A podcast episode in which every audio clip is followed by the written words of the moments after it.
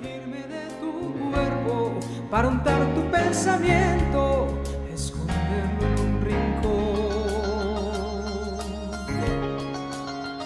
Me sobran alas para andar de beso en vaso, sobran faldas, sobran brazos para dormir mi juventud. Y sin embargo. El bolero es identidad, emoción y poesía hecho canción y un género musical muy popular. ¿Quién no lo ha escuchado en una serenata, un concierto, en un bar o hasta en el parque? Canciones interpretadas por tríos, solistas, orquestas y mariachi que evocan el amor, el desamor, la alegría o la nostalgia. Tal es su importancia que México y Cuba se encuentran en espera de conocer la resolución de la Organización de las Naciones Unidas para la Educación, la Ciencia y la Cultura UNESCO para inscribir al bolero en la lista representativa de Patrimonio Cultural Inmaterial de la Humanidad. El arquitecto y músico Eitel nos dará los detalles del concierto que ofrecerá hoy como parte de las actividades para promover esta práctica musical. También, bueno, pues conversaremos si se puede con Silvia Olvera, coordinadora de los proyectos del Plan de Salvaguardia entregados a la UNESCO. Y bueno, pues vamos a hablar acerca de esta intención de que sea declarado justamente el bolero como patrimonio de la humanidad. Eitel, ¿cómo estás? Muy buenos días. Hola Sandra, ¿qué tal? Pues muy feliz de que me regales este espacio junto, junto a Silvia y pues de poderles dar un, un, un show con mis canciones favoritas de toda la vida. ¿Cómo es que te enamoras de este género? ¿Cómo llegas a él? Desde que era niño, desde que era niño, gracias a mis papás, a mis papás, bueno, más a mi papá y a, mi, y a mis abuelitos maternos, eh, pues ellos escuchaban muchísimo los tríos. Eh, la primera canción que me aprendí fue Total, de, eh, cantada por Vicky Karen. Eh, en ese momento es la que la que aparecía en Radio Felicidad. Y, y ya sabes, todas, todas esas... eh, Ay, bueno, ya, perdóname, se me fue la onda. Ay. Entonces, bueno, pues desde muy pequeño tuviste contacto con este género, todos hemos tenido también contacto con él de manera directa o indirecta, porque está presente en, en, nuestra historia musical de nuestros padres, incluso de nuestros abuelos, en las películas, en el cine, siempre está presente este género. Y bueno, pues ahora te vas a presentar en concierto, en un concierto que ofrecerás en el Museo Nacional de Culturas Populares. Platícanos un poco del repertorio que vas a presentar les voy a cantar eh, pues canciones de Álvaro Carrillo, canciones de Armando Manzanero, canciones de Roberto Can de Roberto Cantoral, autor del reloj, por ejemplo. Les voy a cantar eh, dos o tres eh, boleros inéditos míos, dos o tres también muy modernos, uno de Alex Ferreira. Entonces creo que va a estar muy completo este show y creo que les va a gustar muchísimo y además es acceso gratuito a las 7 de la noche en el corazón de Coyoacán. Pues seguramente ahí vas a poder mostrar algo de las influencias que has tenido, estas raíces que tomas justamente para llevar el bolero al público. ¿Quiénes han sido tus mayores influencias? Bueno, una de mis máximas influencias fue, y sobre todo para el bolero, fue el maestro Gualberto Castro, que además fue mi padrino musical. Y, y, por ejemplo su canción favorita, una de sus canciones favoritas de toda la vida fue, eh, es Alma Mía, que también vamos a cantar junto con Júrame de María Griver.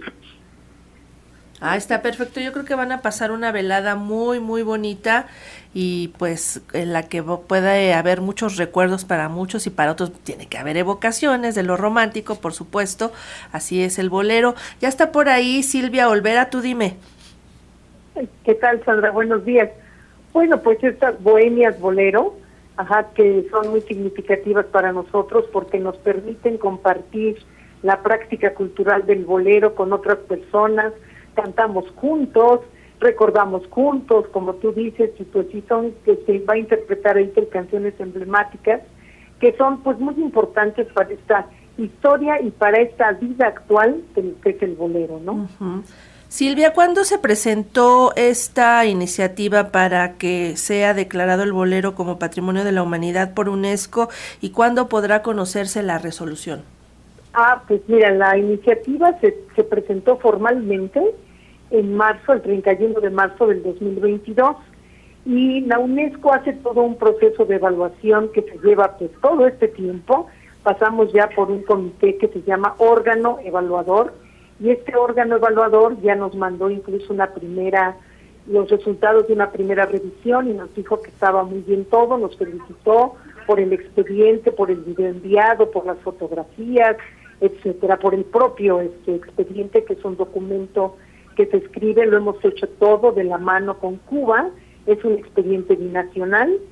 Y ahora estamos esperando la próxima semana, yo creo que el miércoles, este, la resolución por parte del Comité Intergubernamental de la UNESCO.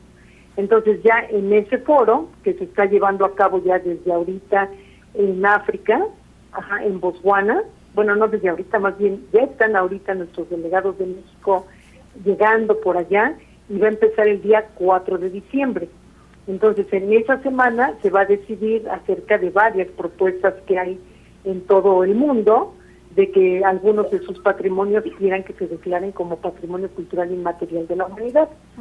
Entonces, bueno, pues estamos como a la espera de la respuesta y esto resulta importante para México porque desde que México se suscribió y ratificó que participaba en la Convención de Salvaguardia del Patrimonio Cultural Inmaterial, que fue en el año 2005, pues fortalece todas las manifestaciones que nosotros tenemos inscritas y que nos gustaría tener más, o sea, porque realmente México es muy rico en cultura, ¿no?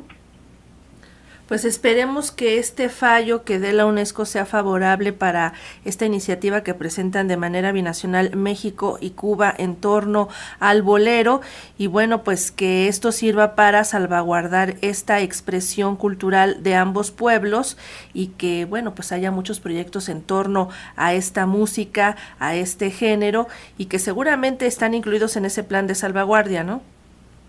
Así es. Así es, están, es un plan de salvaguardia que tiene 22 proyectos, entonces pues sí, o sea, está incluida una parte de formación de nuevos talentos, en donde hay composición, laudería, canto, etcétera. Está toda esta parte que son, le hemos llamado las tardes de bolero, en el caso de las que realizamos en Los Pinos y las que realizamos en la alcaldía de Tlalpan, en la Plaza del Bolero, y en el caso del Museo Nacional de Culturas Populares le hemos llamado Bohemias Bolero. Entonces, pues sí, son espacios que a nosotros nos gustan mucho, donde la gente convive y el museo pues sabemos que es un espacio pues emblemático también para el desarrollo de nuestras culturas y la presentación de nuestras culturas populares, ¿no?